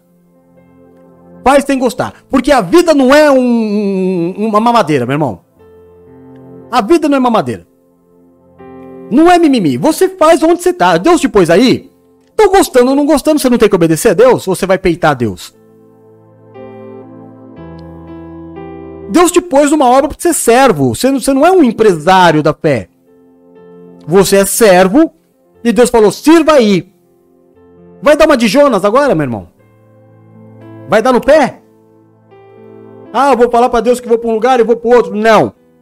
Não, não, olha, não tem bênção alguma em você entregar o teu dinheiro aqui se você é de outro ministério. E é claro que a recíproca é verdadeira. Deus não abençoa de forma alguma a rebelião. Não existe isso. Se a conta lá do teu ministério não fechar porque você entregou o dízimo aqui, você vai ser cobrado. Vai ser cobrado. Eu não preciso do teu dinheiro. Eu sou pastor há 30 anos.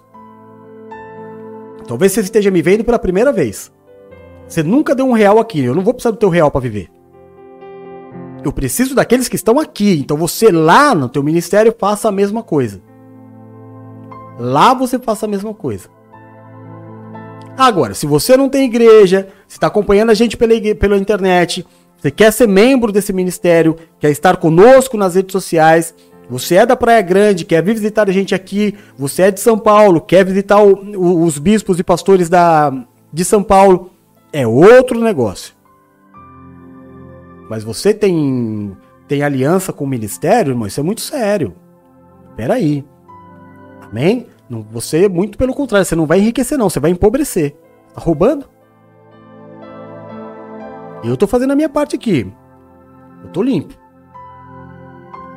Eu tô dizendo para você que o teu dinheiro aqui não é bem-vindo. Em último lugar, quando você escolhe o lado do Senhor, Deus te dá aquilo que dinheiro nenhum nunca vai poder dar, que é uma família abençoada. Salmo 65, versículo 4 diz assim: Como são felizes aquele que escolhe e traz a ti para que vivam nos teus átrios. Transbordamos de bênção na tua casa, do teu santo templo vai transbordar de bênção a tua casa.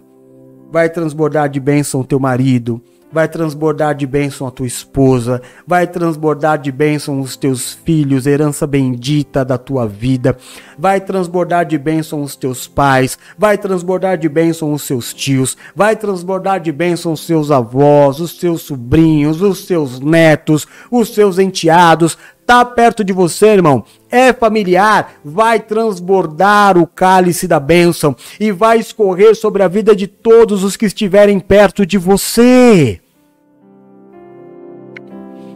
Às vezes você acha, ah, se eu tivesse dinheiro eu ia abençoar toda a minha família. Não, irmão. Você tem muito mais do que isso. Meu Deus do céu, para de dar valor ao que não tem valor.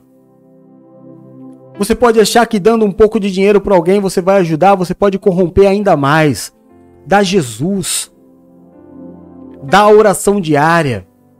Dá a tua santidade. Se aliancia com essa obra. Chore por essa obra. Olha para minha vida, meu irmão. Olha para a vida da Valéria. Nós praticamente vivemos para Cristo, nós não temos nenhum tipo de luxo. Deus nos deu a nossa casa. Deus coloca o pão na nossa mesa todo dia. Você entende o que eu estou te falando? A gente vive para Jesus. A gente não está preocupado em ter carro novo. Tá preocupado em ostentar nada. Ninguém aqui está preocupado em enriquecer. Ninguém aqui, irmão, quer fazer a obra para ganhar dinheiro. A gente quer ganhar dinheiro para poder fazer a obra. É o contrário. Se aliancia com o Senhor. Seja feliz. Olha para os teus filhos, olha para os teus netos, olha para a tua família e veja eles serem abençoados por tua causa sem que eles nem mesmo saibam disso, mas você sabe. Você sabe. Você já imaginou, irmão? Aquele rapaz que morreu porque ganhou na loteria? Claro que ele achou que aquilo é, tinha sido a maior bênção da vida dele. Vamos criar aqui um paradoxo. Vamos criar aqui uma uma historinha. Então a pessoa ela tinha duas opções: ganhar na loteria ou aceitar Jesus Cristo como Senhor e Salvador da sua vida. Quantos por cento da população você acha que escolheria ganhar na loteria? Quase 100%. Poucos escolheriam Jesus porque aparentemente é uma escolha óbvia, né? Se eu tiver dinheiro, eu tenho tudo. Você já imaginou, já imaginou se ao invés de ganhar na loteria, aquele homem tivesse ido numa igreja e aceitado Jesus? Já imaginou? Ele morreu porque ele não quis mudar de vida, ele quis abençoar a vida dos seus amigos e familiares financeiramente. E se ele abençoasse a vida das pessoas sendo um pastor? E se ele abençoasse as pessoas com uma palavra? Jesus passou por muitas pessoas necessitadas financeiramente. Para quase nenhuma, ele deu dinheiro. Eu digo quase nenhuma porque com Pedro, ele deu dinheiro para Pedro através do milagre. Mas ele alimentou a muitos, curou a muitos. Mesmo sendo ouro, dono de todo ouro e toda prata, não foi a bênção financeira que ele colocava sobre as pessoas, ele colocava Jesus, Deus, o Espírito Santo. Porque ele ensinava uma coisa que eu quero terminar esse culto te ensinando mais uma vez. Buscar primeiramente o reino de Deus e todas as outras coisas vos serão acrescentadas. É um mistério. É o mistério de Deus você entender que buscando a Deus em primeiro lugar, você vai ter riqueza, bênção na família, você vai ter livramento, você vai ter saúde, cura, felicidade. Tudo buscando a Deus em primeiro lugar. Você vai ter o teu amor. Você vai ter uma história. Você vai ter vida. Vida abundante, não uma sobrevida. Olha do lado. Olha aí na tua rua. Olha aí no teu condomínio. Veja quantas pessoas estão sobrevivendo. Veja. Veja como as pessoas estão vivendo neste país. Elas não têm vida, elas sobrevivem. Deus tem para você vida abundante. Feche os teus olhos. Faz a tua opção agora. Não espera amanhã não, irmão. Faz a tua opção agora. Escolhe o teu lado agora. Fala para Jesus, fala Senhor, eu, eu estou optando agora, eu estou me decidindo agora, eu sou seu. Eu estou me aliançando definitivamente com esse ministério. Eu estou me ali, aliançando contigo, levando a sério os meus votos.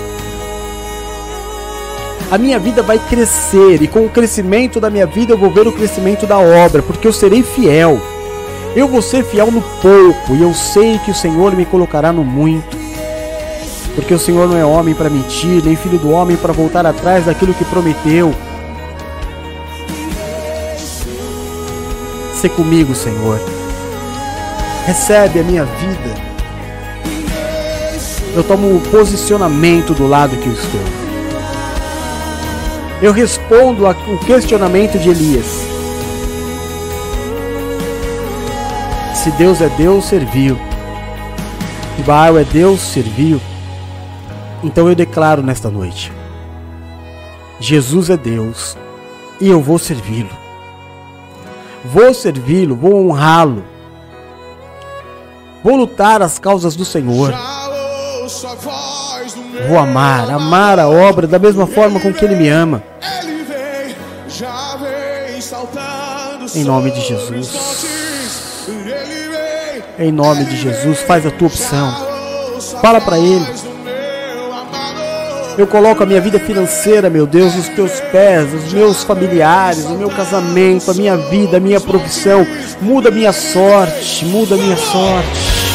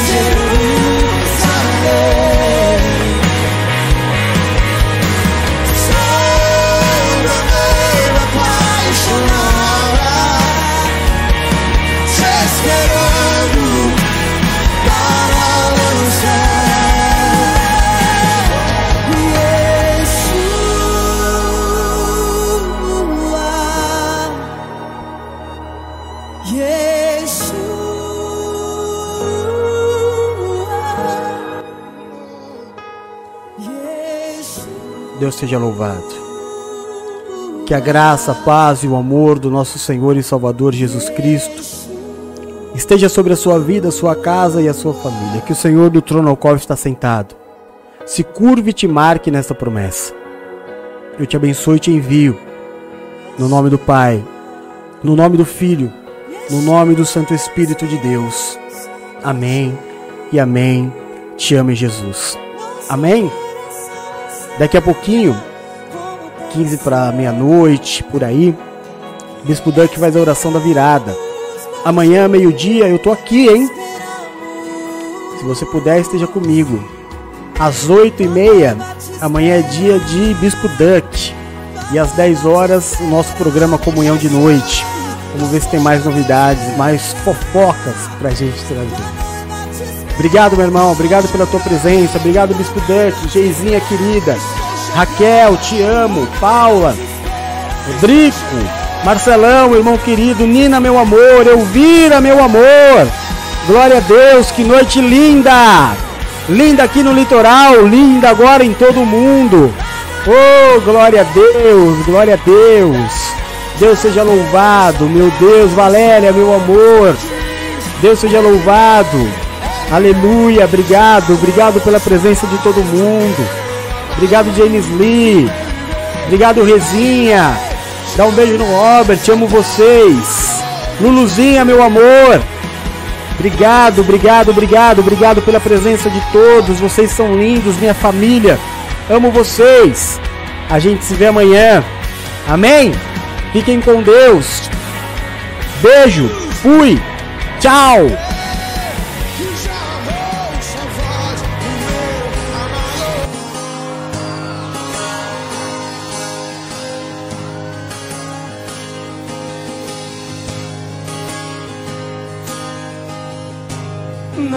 Acende a luz do sol. Luz 220 volts nos palácios de Brasília.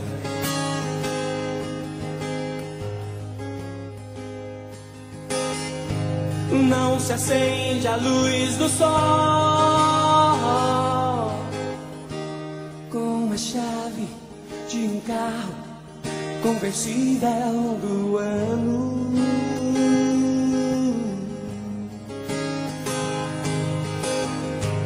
Não se acende a luz do sol